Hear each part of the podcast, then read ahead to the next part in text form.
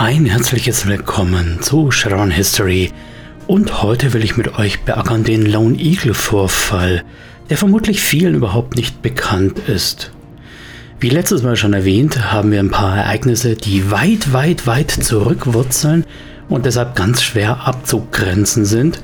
Und auch hier möchte ich jetzt so ziemlich weit ausholen. Denn schon am 2. Februar 1999 gab es die ersten Vorwehen dessen, was da kommen wird, nämlich eine Fertigstellung einer Erdgaspipeline in Kanada auf dem Stammesgebiet der Däne, die dazu aus ihrem Gebiet vertrieben wurden. Eigentlich hatten die Däne ihre rechtlichen Möglichkeiten ausgeschöpft und bei der Regierung einen Antrag auf ihre eigenen Ländereien eingereicht. Der Antrag blieb unbearbeitet und die Dänen nahmen das als Bestätigung, dass alles in Ordnung ist. Die Regierung widerrief die Genehmigung und haben die Däne davongetrieben. Soweit wäre das jetzt uninteressant, wenn nicht am 3. Oktober desselben Jahres die Mohawk einen Aufstand geprobt hätten und die kanadische Armee hat diesen Aufstand blutig niedergeschlagen und damit die souveräne Mohawk-Nation vollständig ausgelöscht. Wir sehen hier also, so eine gewisse Anbahnung dessen, wie man mit Native Americans umgehen möchte oder in der Praxis umgeht. Am 21. Januar 2002 beginnt dann der sogenannte Ressourcenrausch in den Vereinigten Staaten. Dabei wird in den Reservaten der amerikanischen Ureinwohner ja, Rohstoff gefunden und Millionen Morgenland werden den Native Americans einfach mal weggenommen und an eine Handvoll Konzerne übergeben. Die bereichern und berauschen sich an Öl, Gas, Kohle, Eisen und was sonst noch aus der Erde herauszuholen ist. Und dieser Rausch hält einige Jahre an und bringt Präsident Hunt einiges an Wählerstimmen und natürlich viele, viele Gelder. Sowas bleibt nicht lange ungesühnt. Am 5. April desselben Jahres, also 2002, haben sich radikale Gruppierungen zusammengezogen und treffen sich in Denver, um eine Bewegung für die Unabhängigkeit der amerikanischen Indianer zu im Original Sovereign American Indian Movement, SAME, zu gründen. Der Name ist wichtig und kommt später noch vor.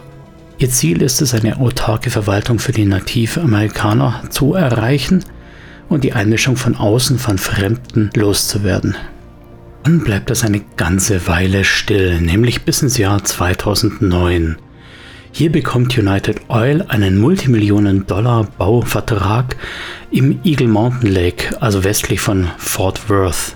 Das ist eher eine soziale Geschichte, weil aufgebrachte Arbeitslose und Obdachlose stürmen daraufhin das Hauptquartier und übernehmen für kurze Zeit die Kontrolle und fordern den Konzern dazu auf, das Elend der Stadt zu beseitigen, für das sie ihn verantwortlich machen. Der Governor Hunter Carstairs ruft dazu die Texas Rangers, die den Aufstand niederschlagen. Infolgedessen starben sechs Söldner, fünf Angestellte sind schwer verletzt und 167 Aufständische sind tot. Auch hier gibt es wieder so ein bisschen eine Lockerung der Gesetze, und zwar infolgedessen, dass die Konzernsicherung beim Umgang mit bewaffneten Eindringlingen freie Hand bekommt. Für das, was ich euch gerade erzähle, wäre das erstmal uninteressant, wenn dieselbe Firma, nämlich United Oil Industries, nicht auch die Ölbohrrechte in einem Viertel der verbleibenden Nationalparks und damit auch ein Zehntel der verbleibenden Reservate der amerikanischen Ureinwohner bekommen hätte. Das stößt quasi den Lone Eagle Vorfall an. Nämlich in Reaktion auf diese Landnahme durch United Oil Industries dringen indianische Kämpfer der SAME, also der Sovereign American Indian Movement, dieser Angriffstrupp dringt jedenfalls in ein Raketensilo ein mit Atomraketen und droht auch damit, diese abzuschießen.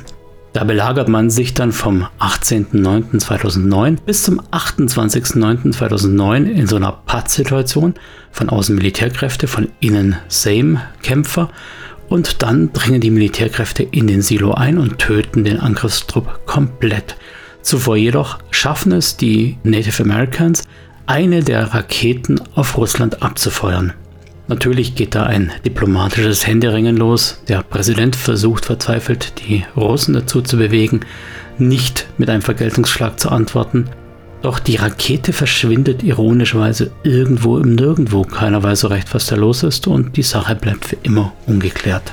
Der Vorfall an sich hat aber Folgen, denn am 19.10.2009 gibt es eine Reaktion auf diesen Lone Eagle Vorfall, wie er dann auch genannt wird, in den Vereinigten Staaten ein Gesetz zur Umerziehung und Umsiedlung von Native Americans, also Re-Education and Relocation Act. Dieses Gesetz sieht vor, dass alle Ureinwohner, die auch nur die geringste Verbindung zu Same besitzen, in ein Strafgefangenenlager gesteckt werden. Man kann die Bedeutung dieses Gesetzes gar nicht klar genug herausheben, denn effektiv bedeutet es ja, dass die Same und alle, die sich irgendwie dem Widerstand der Native Americans angehörig fühlen, in den Untergrund gedrängt werden und damit illegal. In Kanada gibt es was ähnliches, nämlich das Nepean-Gesetz, das ebenfalls Konzentrationslager für Ureinwohner erlaubt und das Inuit-Gebiet Nunavut wird aufgelöst. Wir merken schon, da gärt es.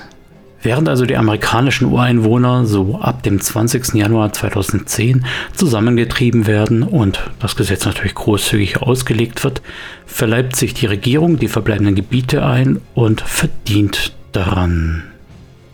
Bevor wir hier in die weitergehenden Ereignisse gehen, vielleicht noch eine letzte Sache, denn am 13. Januar 2011 ereignet sich im Bereich Seattle ein starkes Erdbeben.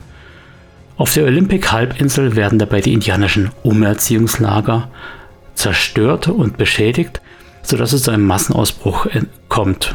Bei diesem Massenausbruch entkommt unter anderem Thunder Tai, ein Kriegshäuptling der Salish und ein enger Freund von Daniel Howling Coyote. Die beiden Namen sollte man sich merken.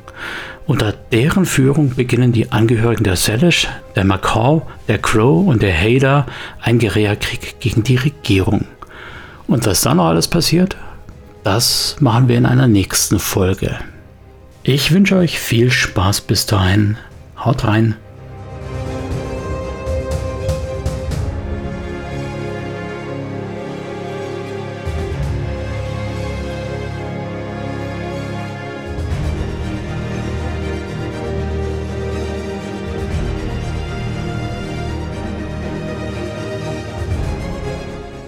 Danken muss ich an dieser Stelle vor allem Benjamin Plager, der sich die Mühe gemacht hat, die Timeline von Shadowrun komplett zusammenzustellen, sodass ich mich jetzt schön aus einer Liste bedienen kann und die relevanten Ereignisse aufarbeiten kann. Außerdem danke ich natürlich wieder einmal der freundlichen Band Erdenstern, deren Tracks vom Album Silizium ich auch hier als Musik für den Podcast verwenden darf. Vielen Dank.